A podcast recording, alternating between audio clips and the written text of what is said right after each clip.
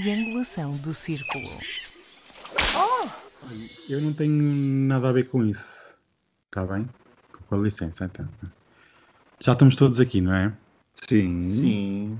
Uhum. Olá, pessoas deste planeta. Sejam bem-vindos ao 63 terceiro episódio da Triangulação do Círculo. Segundo um e-mail enviado pela Câmara Municipal de Lisboa, serei eu o provocador de serviço Daniel Rocha ao se expor e hoje estou em Monte Chique. Para quem não sabe, é na Zona Oeste.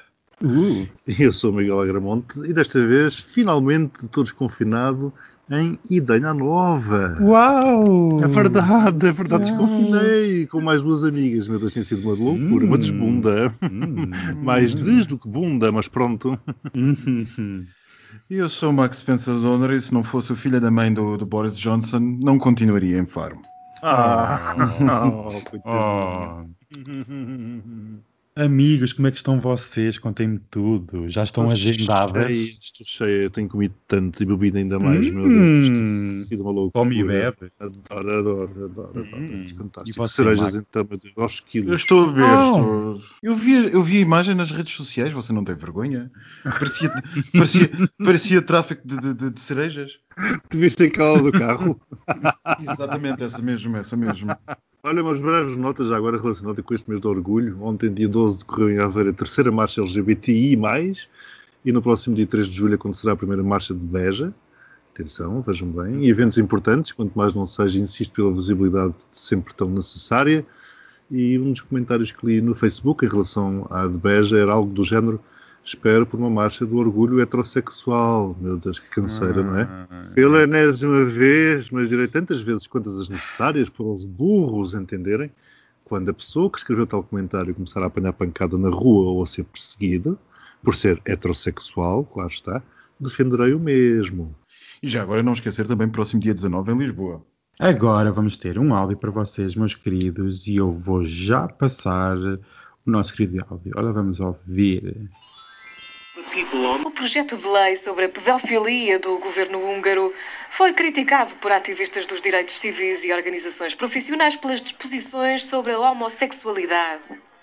A nova lei declara que a educação sexual nas escolas não deve ter como objetivo a mudança de género ou a promoção da homossexualidade e que apenas organizações aprovadas pelo Estado podem oferecer educação sexual para além dos professores na escola. De acordo com o governo húngaro, os programas contra a discriminação incluíram até agora campanhas de sensibilização que podem causar sérios danos ao desenvolvimento físico, mental e moral das crianças. O projeto de lei também proíbe qualquer conteúdo que promova a não conformidade de género, mudança de sexo ou homossexualidade. Não existe lei semelhante na Europa e este é um enorme retrocesso em relação aos direitos humanos e às liberdades. Vemos exemplos apenas na Rússia e na China. Em 2013 foi adotada na Rússia uma legislação semelhante à lei húngara, que está atualmente em construção, e desde a sua introdução a homofobia e a transfobia aumentaram, assim como a rejeição das minorias e a discriminação dos membros da comunidade gay. Max, queres começar o comentário? Mas porquê que começo eu para... E como é que eu evito dizer palavrões? Eu É continuo sem perceber o que é que a Hungria faz na União Europeia. Ora, nem mais exatamente o que é que a Hungria ainda está a fazer na União Europeia, por amor de Deus, acabem com isto, com este pesadelo. A presença da Hungria na União Europeia é o maior ataque ao projeto europeu neste momento. Ponto final, parágrafo. E olha, que, que isto nos sirva para estarmos atentos, porque possivelmente se vai repetir noutros países. Ora, nem é mais. Mas como o dinheiro fala sempre mais alto, a Hungria ainda está dentro do projeto europeu e em nada comunga as cartas europeias de direitos menos. humanos. Cada vez menos. Isto é E vergonhoso. sinceramente, o dinheiro, hum, como já aqui nós dissemos várias vezes, o dinheiro não pode estar acima de tudo. E direitos não são eh, pagos ou não podem ser referendados. Por isso, meus Mas amigos, nem sequer, oh, Daniel, mas nem sequer está em causa um referendo. O problema é que eles aprovaram a porcaria da lei. sim, e é mas uma lei isso depois leva, mas leva a, pode levar a alterações constitucionais, eh, mediante referendos, etc. Ah, o que é que o Erdogan tem a ver com referendos? Ele altera e ponto final, acabou-se. Não há cá referendos para ninguém. Isto é uma lei.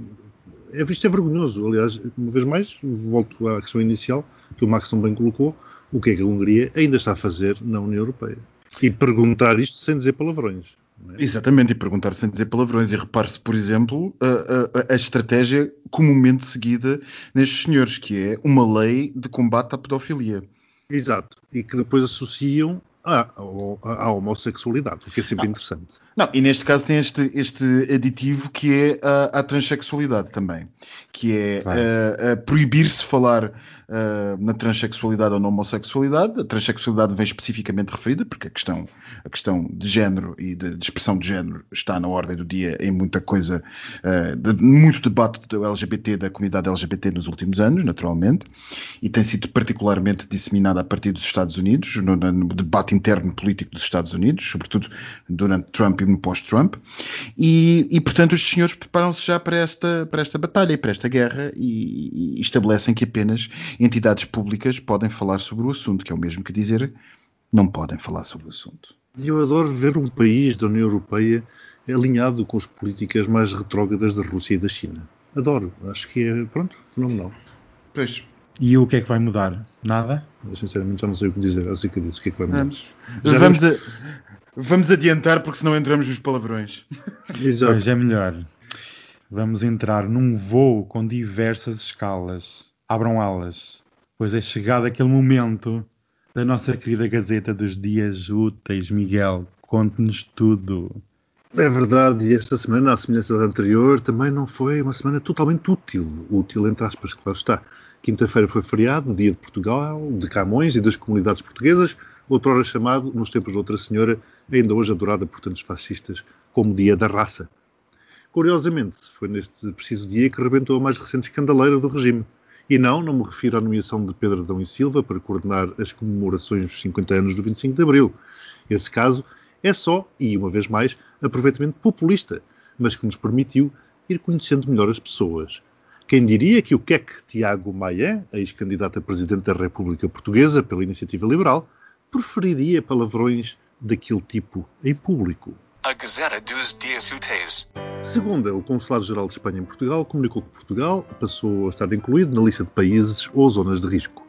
Tal facto passou a obrigar a apresentação de testes ou certificados na travessia das fronteiras terrestres de Portugal para a Espanha.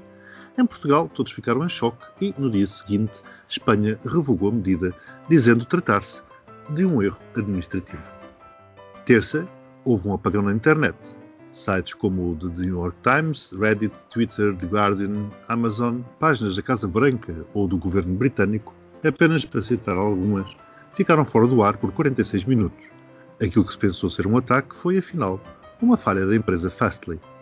Na quarta, o Parlamento Português adiou a votação sobre o uso de cannabis para fins recreativos, na tentativa de se chegar a um acordo entre partidos. Tanto o Bloco de Esquerda como a Iniciativa Liberal entregaram um requerimento para que os projetos sigam para a especialidade, sem votação. Na quinta, o choque. Medina pediu desculpas pelo erro lamentável de a Câmara Municipal de Lisboa ter enviado às autoridades russas dados pessoais, nomes, moradas e contactos de três manifestantes russos que, em janeiro passado, participaram numa manifestação em frente à embaixada daquele país. Sexta, foi o primeiro dia da 47ª Cimeira do G7 a decorrer no Reino Unido, mais especificamente na Cornualha, e com Boris Johnson como anfitrião, é a primeira vez em dois anos que os líderes deste grupo se reúnem presencialmente. Mas que grande semana, sobretudo para a Embaixada Russa. Uma excelente semana para a Embaixada Russa, não foi? Eu acho que, foi, foi, acho que o Kremlin dava 12 pontos esta semana. grande semana. Max, queres começar com a segunda-feira e o escândalo nacional? Eu acho que este escândalo é um escândalozinho e, e foi, um, foi um perfeito disparate a celeuma que isto provocou. Eu compreendo que as populações da raia, mas isto, uh, que, aliás, que as populações da raia se possam sentir como um grande, uh, como um grande ataque ao seu dia, e de facto é. As pessoas que vivem nestas, nestas eurocidades agora, por exemplo, a eurocidade aqui a sul do Guadiana, que é Ayamonte, Vila Real de Santo António, isto era um absoluto pesadelo. Mas daí a saltarmos para o final do mundo em cuecas que foi na imprensa portuguesa uh, a possibilidade dos espanhóis pôr um teste de Covid foi um bocadinho paroquial, não foi? Foi assim um bocado. Um, anda tudo com os nervos à flor da anda, pele. tu, anda tudo com os nervos à flor da pele. Eu não Atenção. sei, eu só acho que somos sempre apanhados de surpresa. Gostei Não. da forte pressão diplomática, não é? Marcelo com aquela cara sofrida e Santos Silva a falar eh, Mas é que há grosso coisas que, há, coisas, há coisas que não merecem uma certa dignidade dar tanta. Quer dizer, pôr as principais figuras do Estado a, a- a falar da fronteira com Espanha como se isto fosse um- uma nova uma ba- ba- batalha, não da Los Barrota, mas da Zaragatoa. Faltou a padeira, faltou a não, exato, a Batalha da Zaragatoa.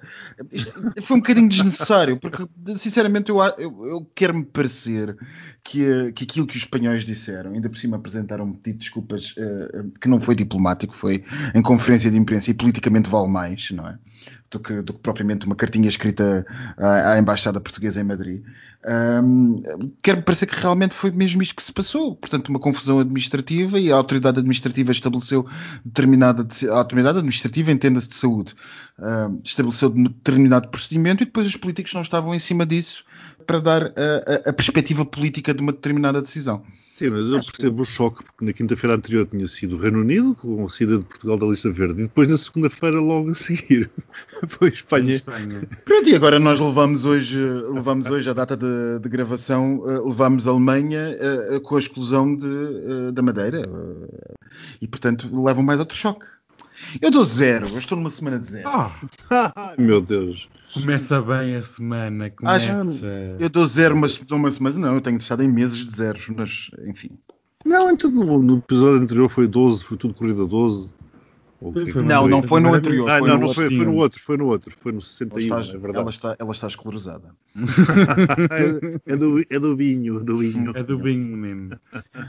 O Max deu zero, eu também só posso dar zero, porque realmente eu não sei o que se passou em Espanha, se isto foi por incompetência ou uma tentativa de cerca sanitária, porque segunda-feira o sentimento após esta notícia ter, ter sido tornada pública foi que parecia que havia uma cerca sanitária a Portugal e que era uma cabala contra o país que estava a sair tão bem no combate ao SARS, ao SARS-CoV-2. Esta medida realmente deixou o país em alvoroço, a começar pelo Ministro dos Negócios Estrangeiros, que esta Sim, semana sim, aparece sim. aqui várias vezes. Que realmente, como vocês estavam aqui a dizer, parece que vestiu aquela farda de padeira e lá vai ele com uma pá bater nos espanhóis, eh, Não é como a pá, é como a zaragatoa. uma zaragatoa dos tempos modernos. Realmente, a política externa peninsular anda pela rua da amargura, por isso, amigos, zero pontos. Não, não dava Oh, tipo Daniel, mas repara, se Espanha impõe uma coisa destas, naturalmente que é uma cerca sanitária Portugal. que mais é que sobra? Mas sobra ao mar. E terça-feira, o apagão na internet. Eu vou já começar por dizer que estes apagões começam a ser frequentes e tivemos recentemente um apagão no sistema de pagamentos da CIBS.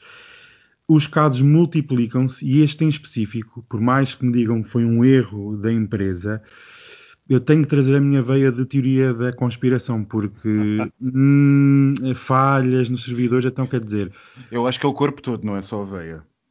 não é só a veia, exatamente. Eu chamei isto de o da falha técnica uma valentreta, porque, na minha opinião, pareceu mais um teste, como têm sido outros feitos. Os, os ataques informáticos, por vezes, são feitos com organizações criminosas ou Estados, por isso, não sei, mas que as há, há. Zero pontos.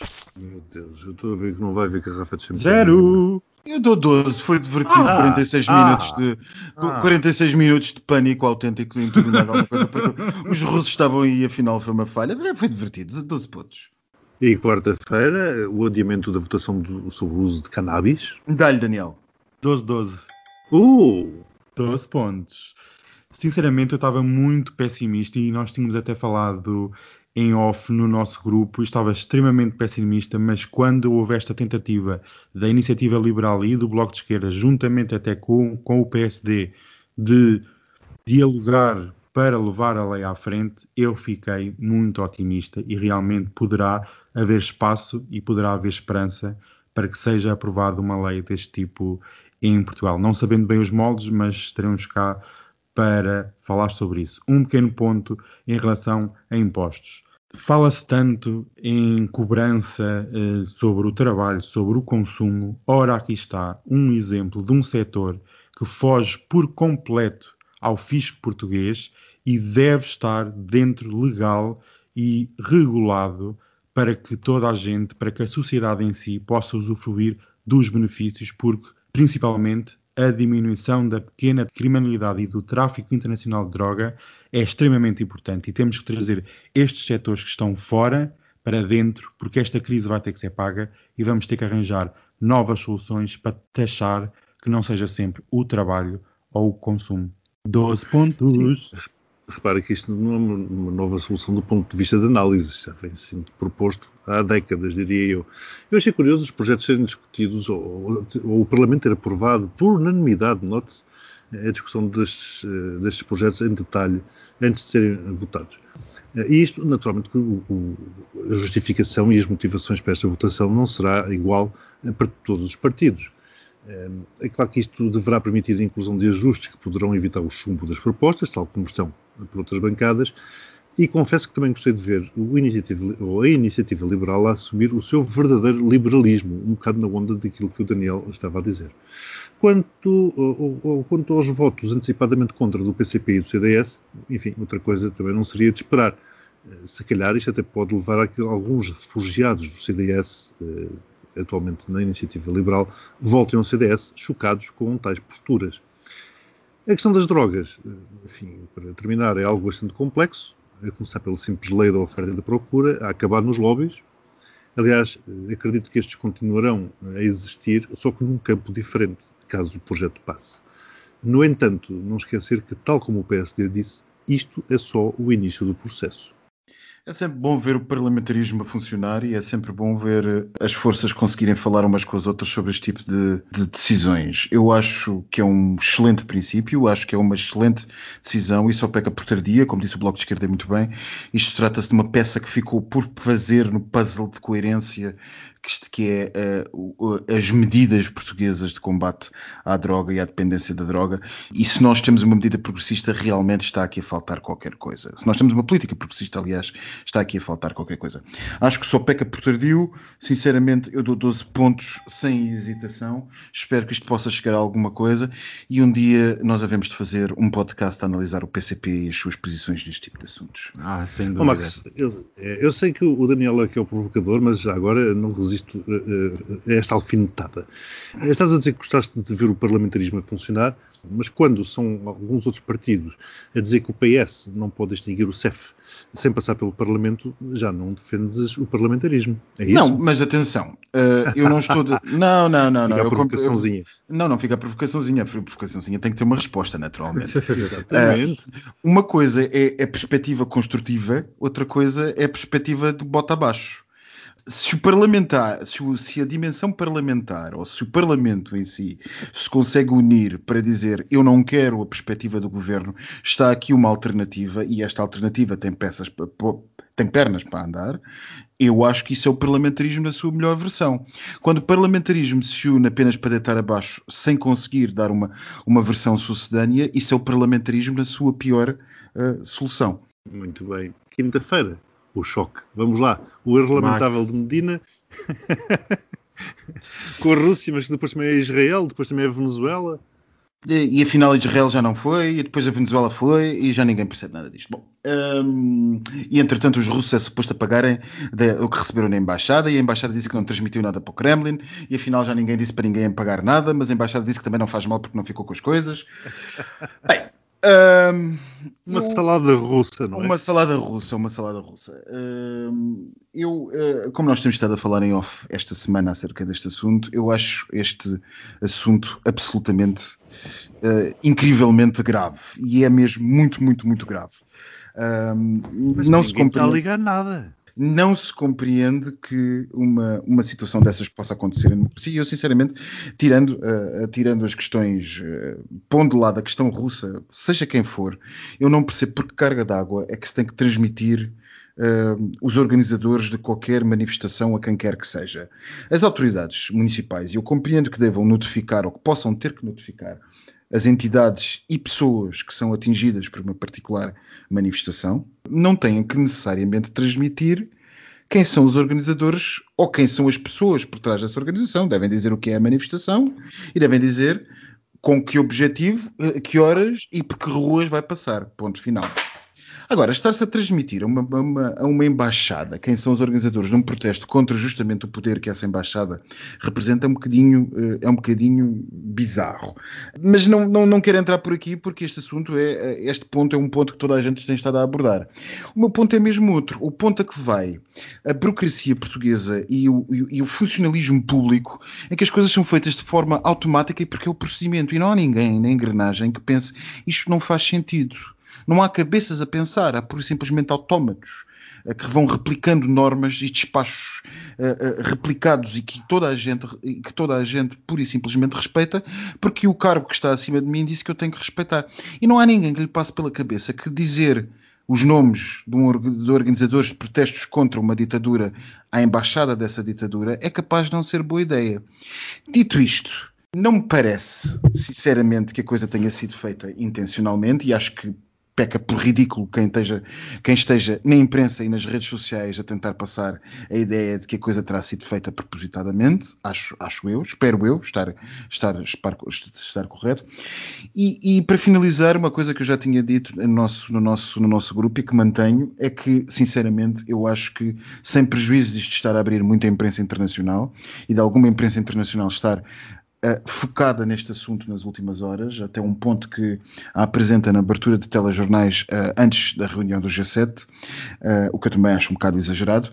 Acho sinceramente que o comum eleitor português, eleitor português não, eleitor lisboeta, está mais preocupado, como eu te dizia, Daniel, com o facto do 783 para as portas de Benfica demorar 50 minutos a chegar, virem dois pegados um ao outro e depois passarem 40 minutos sem, ninguém, sem nenhum outro 783. Acho que isto interessa muito mais ao comum uh, do, do eleitor lisboeta e de uma vez por todas acho que é melhor começarmos a olhar para o que, é que acontece na política fora do Twitter, porque se é verdade que o Twitter faz as opiniões públicas e os, ou melhor, mais do que as opiniões públicas, os fazedores de opinião e aquilo que eles vão dizer nas suas crónicas e nos seus debates, provavelmente o que motiva as pessoas a ir votar é outra coisa. Para o bem e para o mal. Porque eu realmente não tenho dúvidas que Medina não terá feito intencionalmente. Assim como também não tenho qualquer dúvida de que o comandante do Titanic fosse super experiente e competente. A questão é que de boas intenções, enfim, não são suficientes, como se viu com, com, o Titanic, não é verdade? Portanto, aparentemente, tal como referiste, esta que era uma responsabilidade de outras instituições, nomeadamente dos governos civis, etc., passou para a alçada das câmaras municipais. E depois é como tu bem dizes, depois há aqui um processo burocrático, uma espécie de computer says no, eh, e, e que leva a situações deste tipo.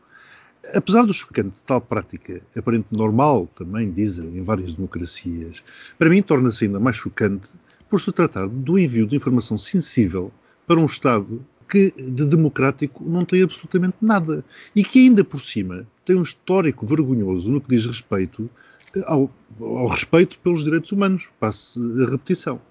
Portanto, Portugal, através da Câmara Municipal de Lisboa, não tem respeitado direitos elementares e por isso é que a Comissão Nacional de Proteção de Dados abriu um processo de averiguações.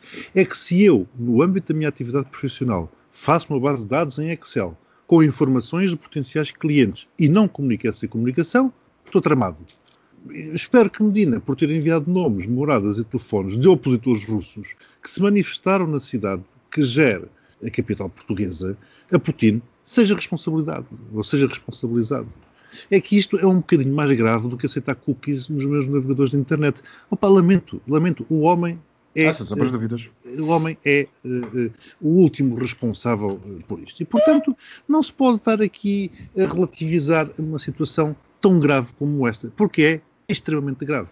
Então, mas quando tu falas, é, quando falas nos cidadãos russos, isto supostamente é a ponta do iceberg, porque Segundo a Câmara Municipal de Lisboa, já foi tornado público que esta prática era recorrente pelo menos desde Exato. 2011. Exato. Portanto, mas é como o Max diz, ninguém se interroga.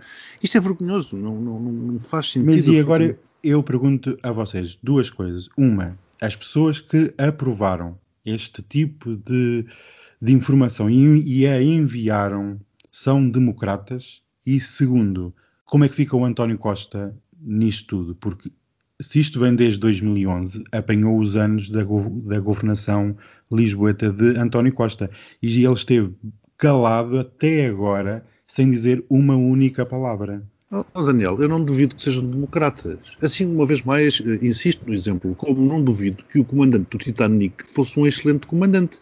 É pá, só que depois há azares da vida. Olha, azarus, como dizia o outro, isto explodiu nas mãos do Medina. Epá, e alguém tem que ser responsabilizado por isto. Nós somos fartos. Na semana passada, ou quando é que foi, era o, o, o Cabrita a dizer que tinha aprendido a lição. Epá, andamos a aprender lições. Agora, com certeza, o Medina vai dizer aprendemos a lição. Epá, chega. Olha, agora é que chega, como diz o outro. É isto, é isto, é isto que dá o chega. Eu realmente custou-me um bocado ouvir as desculpas de Fernando Medina, apesar de, como nós também já falámos, ser tão raro ouvir um político profissional a pedir desculpas em público, mas pronto, isso é outro assunto. A ignorância é grave e a justificação dada por Fernando Medina sabe a pouco. Não basta vir pedir desculpas publicamente ou e dizer que vai alterar procedimentos camarários, há regras básicas da vida em democracia que devem estar presentes em todos. Este assunto está muito ligado à tal comissão que nós falámos da celebração dos 50 anos do 25 de Abril. Como é que alguém, dentro do aparelho camarário, pode dizer que passar informação para países inclusive países que têm ditaduras, como é que podem dizer eu durmo bem à noite? Porque isto não é uma pessoa que o seu intelecto e a sua cultura democrática estejam bem sólidas na, forma, na sua formação como pessoa. Eu queria só acrescentar aqui um ponto em relação ao governo, que veio em socorro do seu ativo mais valioso, mas não faz qualquer sentido, porque o António Costa não fala sobre o assunto, envia os ministros para-choques para ele e o Medina não serem queimados em praça pública e começa a ser muito recorrente no Primeiro-Ministro a fuga aos jornalistas e não querer responder. Não é um bom sinal de, um, de uma saúde democrática quando isto acontece na principal cidade do país. E um segundo ponto, que é o PS acusa o PSD de em política não vale tudo, mas haverá alguma amnésia para os lados do lado do rato pois a baixa política é comum a ambos os lados e isto é uma autêntica vergonha e, como o Max dizia, um escândalo de regime que não tinha visto há muitos anos. Zero, zero pontos.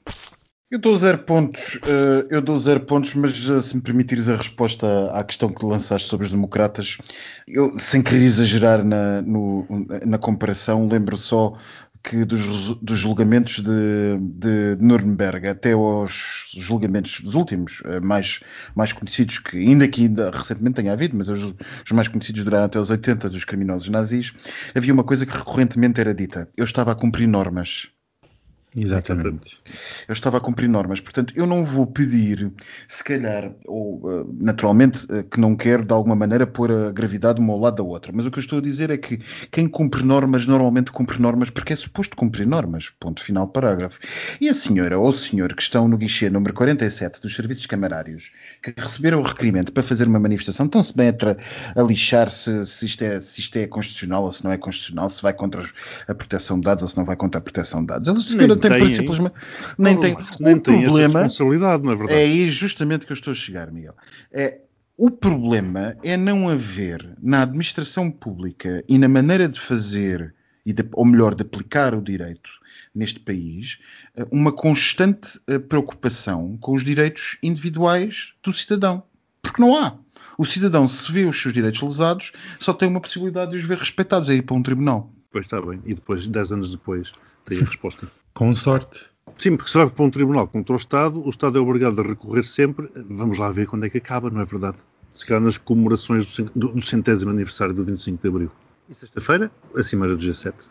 Eu acho que a Cimeira do G7 uh, uh, começa uh, bem no que toca a Biden e começa sinceramente bastante bem. O anúncio dos 500 milhões de, de vacinas por parte dos americanos, ainda que seja pouco, quanto mais não seja simbólico face à, à, à, presidência que lá estava antes.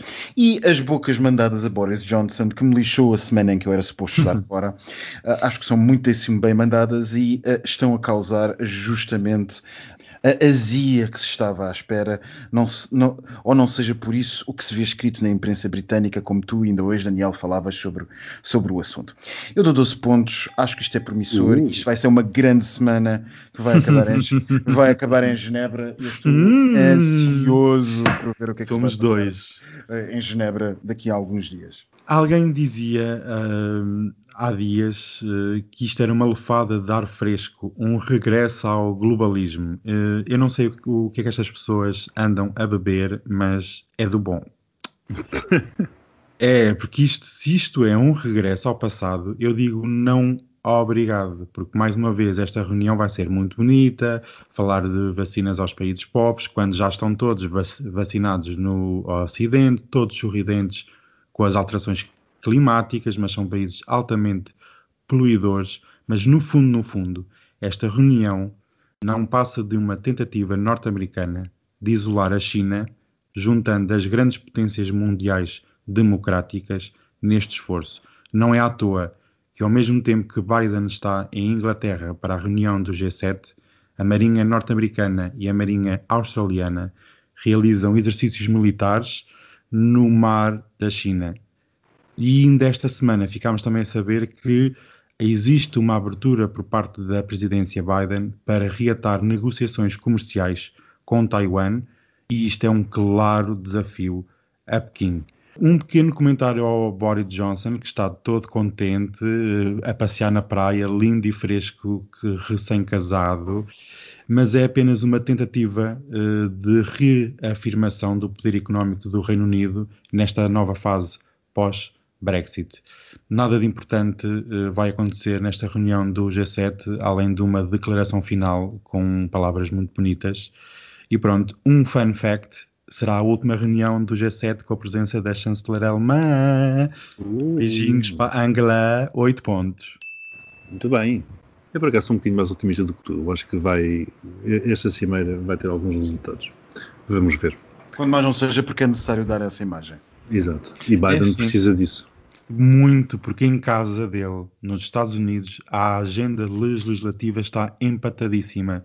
Por isso precisa destes ganhos internacionais para poder reafirmar o seu poder e a sua presidência. Muito bem, pois então aqui o Max deu 36 pontos. 36, não é preciso a calculadora. É verdade. E o Daniel 20 pontos.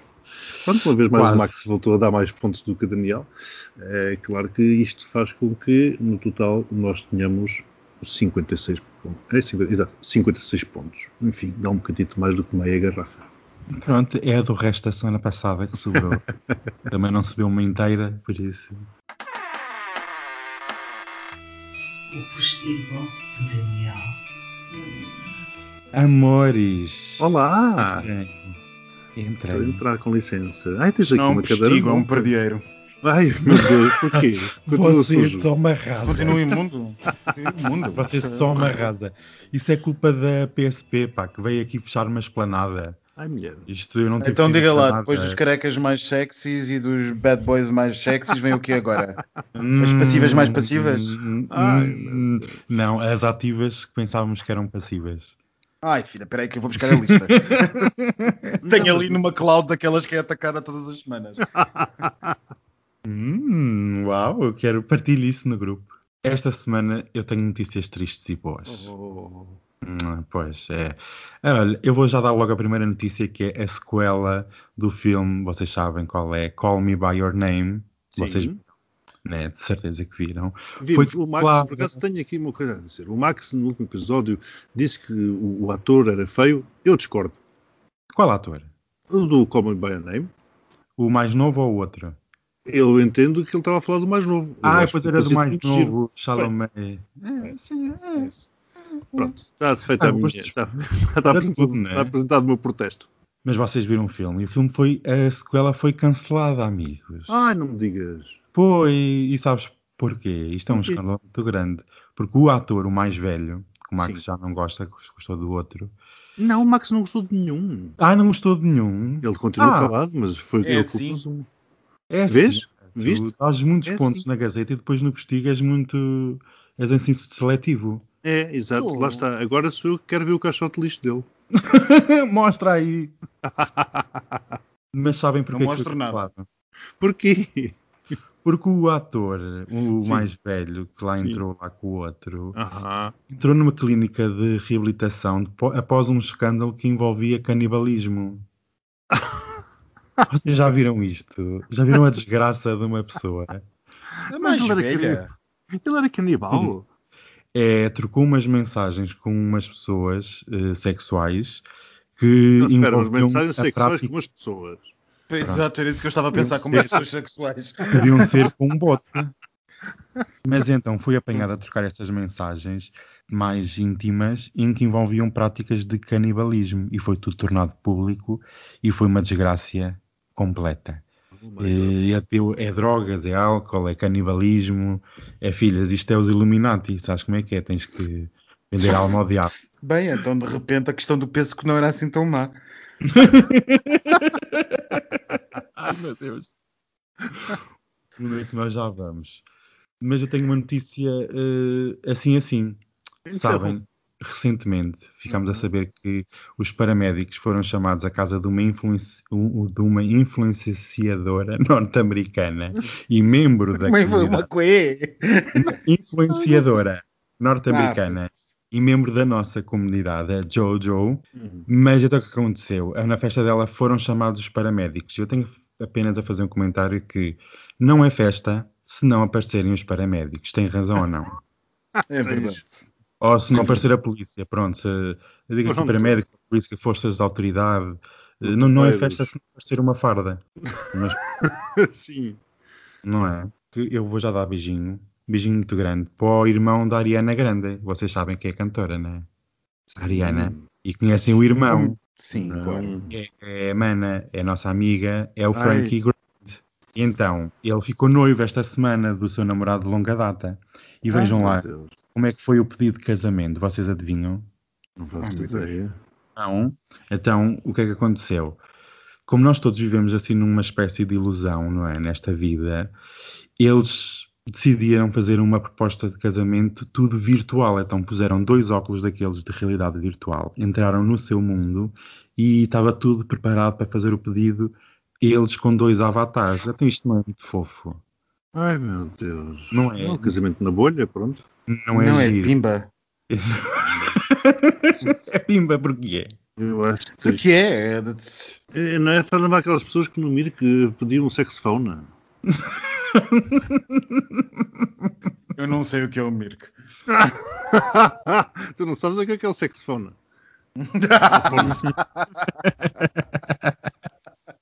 As coisas que se descobrem aqui no postigo, realmente isto é uma imundice. É por isso que eu não limpo nada. Para quê? Não vale a pena na semana é o, seguinte. que eu disse logo, é o que eu disse logo ao início, é um pardieiro. É um pardieiro, realmente uma. Olha, filha, agora vais. Este fim de semana podes ficar aberto até mais tarde. eu, sei, fazer. eu posso. Mas já me disseram que isto também é Lisboa. Acho engraçado. Quando é para receber dinheiro, não é Lisboa. Mas agora que é para partilhar as dores, já é tudo Lisboa. Podemos continuar, porque se vamos entrar por aí, nunca mais vamos sair. Vamos sair, vamos avançando neste postigo. Eu tenho mais duas notícias boas, boas. Sabem qual é que foi o recorde batido esta semana? De quê? um recorde que tenha sido batido esta semana. Foi magnífico. Não sabem? Não, então, uma senhora sul-africana deu à luz 10 bebés de uma só vez. Meninos e três meninas. Um bem-aja à a senhora. imagem que me passou pela cabeça agora, meu Deus. Sim.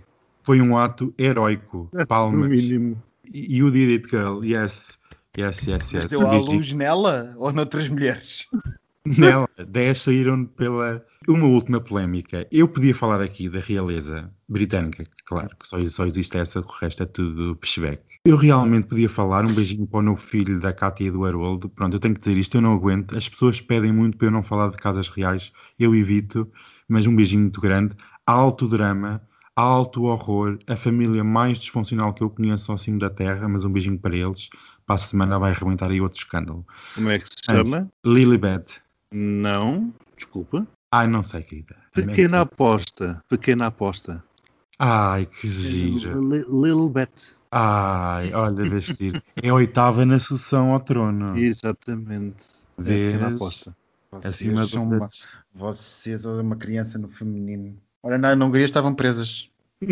Ah, Olha já. Olha. Era que mais Olha a outra. Olha a outra. Agora que olha a parva. Olha a parva. Eu tenho- Beijinhos, beijinhos. Beijinhos, beijinhos, amores. É, Beijinhos. vou continuar aqui na minha, no meu périplo nacional. Amanhã sigo um bocadinho mais em direção à Espanha. Eu quero seguir o seu diário. Sim, sim, nós vamos cantar. Nós cantamos imenso no carro. É uma coisa fantástica. Uma bichice. Adoro. Parece a Priscila no deserto. É um bocado, sim. É um bocadinho. É, aquilo é uma verdadeira pussy wagon. Ai, adoro! Beijinhos. Hum. beijinhos.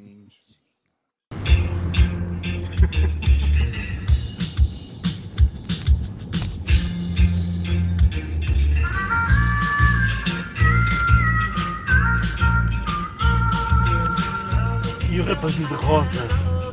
Mm-hmm. Mm-hmm. Mm-hmm. É agora. I'm a man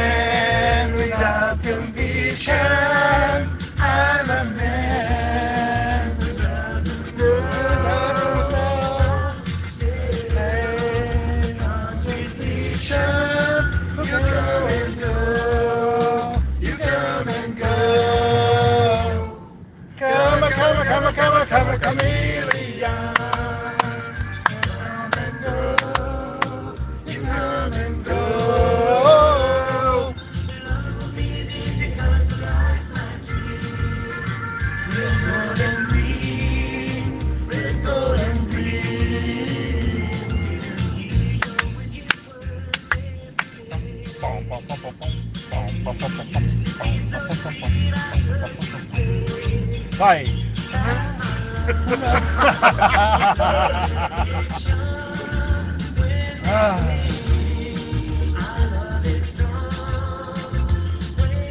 Ai, filhas, olha a estrada.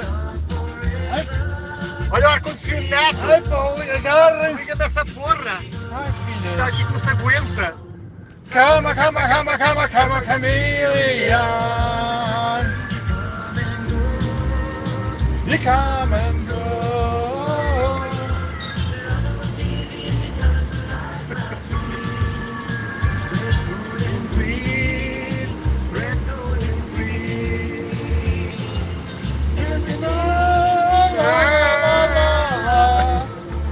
la la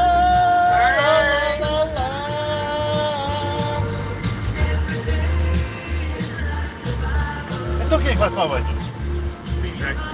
O Vitor vai. Para de estar Será que o, o- o rapaz de rosa vem para aqui? Ai, chão!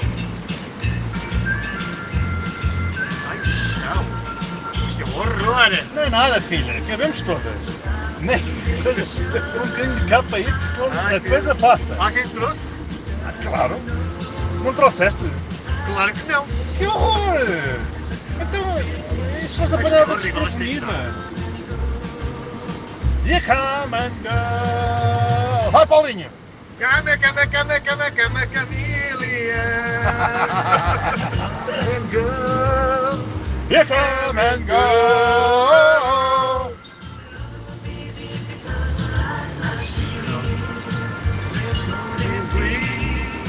Red, gold and green.